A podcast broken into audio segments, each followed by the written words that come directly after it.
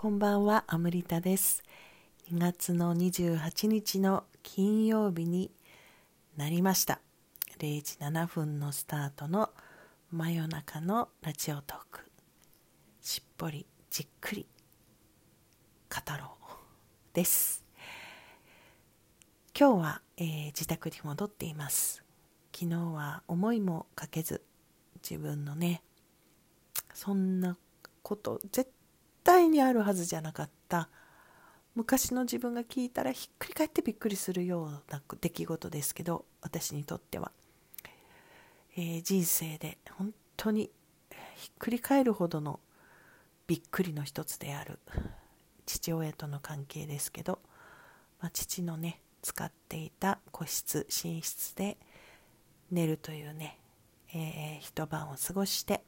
そして今日は今自分の自宅に戻っています、いろんなことがね、まあ、このことだけでもそうですしいろんなことが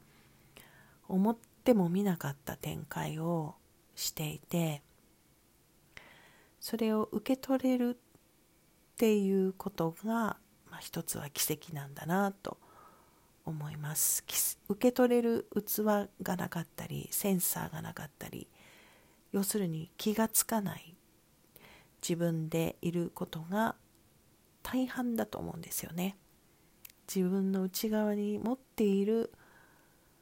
メガネというかフィルターを通して現実を見るように私たちはなっているのでびっくりするようなことが起きる時っていうのは何かで自分の内側が変わったから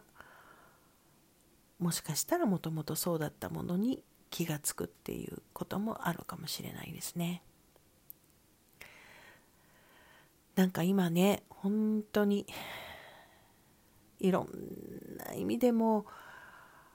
その自分が内側に持っている前提とか信念とか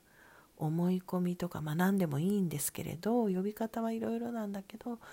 自分が先に内側に持ってるものが何なのかっていうのが今の現実を捉えるのにとてもとても今まで以上に大きな意味を持っていると感じています。前にもね言ったんですけれども今一日のうちどれぐらいを外で起きていることに揺さぶられていますかねもう今の状況だったら私自身も含めてあのちゃんと目を開いて耳を開いて現実を見ている人なら揺さぶられて当然のことが次々ともたらされてるわけですよね。だからそれ自体に右往左往することがパニックを呼ぶんだと思うので、まあ、その事実は事実、まあ、何が事実なのかを見極める感性も大事だと思いますけどそれはちゃんと見た上で受け止めた上で何を自分は大事だって感じるのか。そして一日のうち今の状況だったらね一の一日のうちどれぐらいを心配や不安や恐れ焦り迷い批判怒り否定などに使っているかですよね。でそれをしょうがないじゃんだってこんなんなんだもんっていうのもあるんだけどそのしょうがないじゃんっていうのを100%しょうがないじゃんのまんまにしておくのかつまりそれは他力ですよね。他の何かによってそうさせられてるっていう意識がそういうことになるので、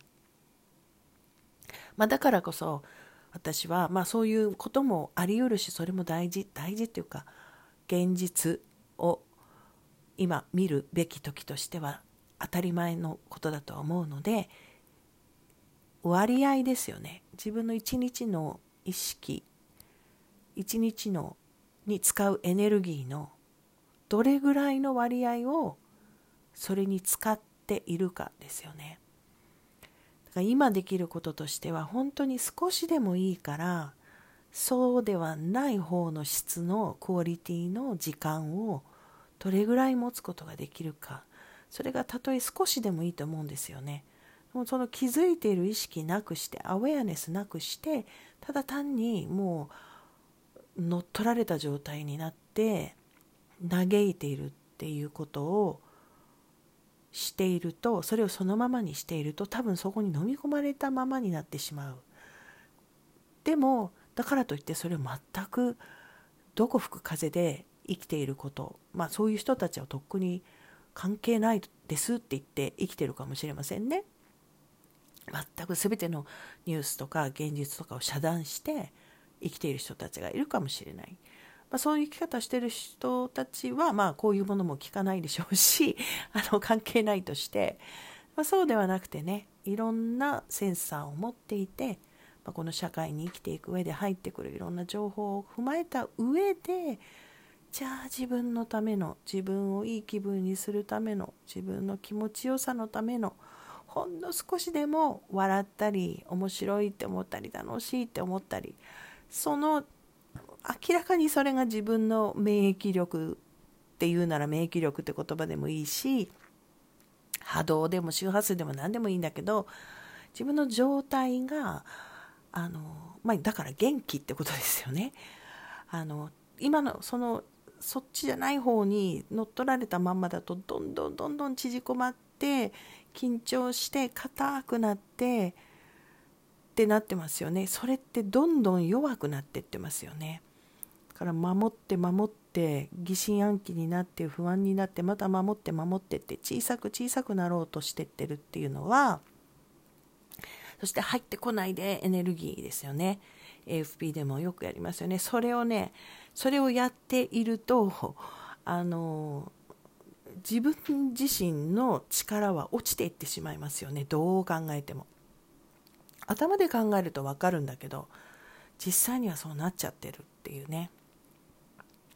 まあ、なのであの私自身も意識してることはとにかく今はどれぐらいの割合で今日はどのぐらい自分にそういうことを許せたかな。自分の魂に沿って自分にとって大事だ。これを選んでよかった。よかったって思える。そういう時間をもしくはエネルギーの使い方をしたかな。それがほんのちょっとでもいいのでそれができたら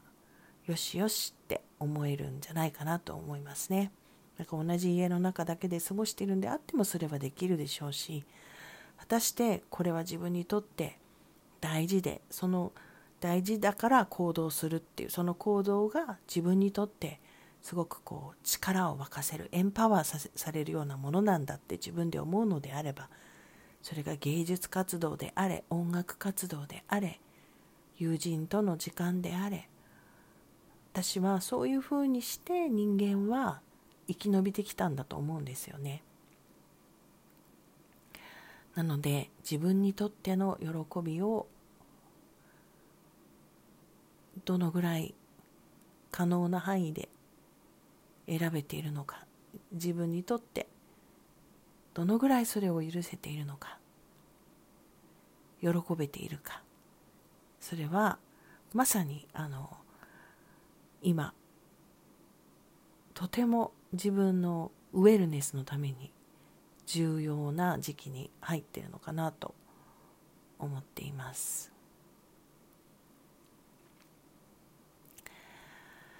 ということで、今日はその辺で終わろうかな。で、ちょうど、あのタイミング的にね、えー、明日はとても小規模なので、あの言われているような、あの不特定多数の人が集まるとか、そういう環境ではありませんし、やっぱりその心を元気にしていく、盛り上げていく、そしてパワーアップされていくような時間として私は大事だと思うので明日は坂爪恵子さんのイベントは、えー、西荻窪の、えー、花で、えー、変わらず実施をいたします、まあ、それ以降のことに関してはまたもう刻一刻とね状況が変わるのでどこに私自身の joy と確信と直感が働くかその交差するところで、えー、決めていきたいと思っています。えー、明日はねもうあの小さいあのスペースっていうか小さいイベントですのであの、まあ、満員になっているんですけれどもそれを糧にして、えー、その先もねいけたらいいなと思っていますきっともう間違いなく今起きていることは後になって自分個人としても種族としてもこの地球としてもあれが分岐点だったって思えるような、えー、大きな転換点になるような気がしますね。でそれはなんかずっと個人でもそうだし社会でもなんかずっとこう抱えていてなかなか前に踏み出せなかったようなものがなぜかあれがきっかけで動き出したんだよねとか方針転換できなかったものがあれがきっかけでできたんだよねとか前に進むことになったそっちを選ぶことになったっていうことが、えー、結果的にそのきっかけになったんだよねっていうぐらいの意味になる日がいつかやってくる時を今迎えているような気がします。自分にとって、えー、最高でそして最善で幸せで嬉しいこと少しでも選べる日を選べる時間を持てたらいいなと思いますではまた明日おやすみなさい。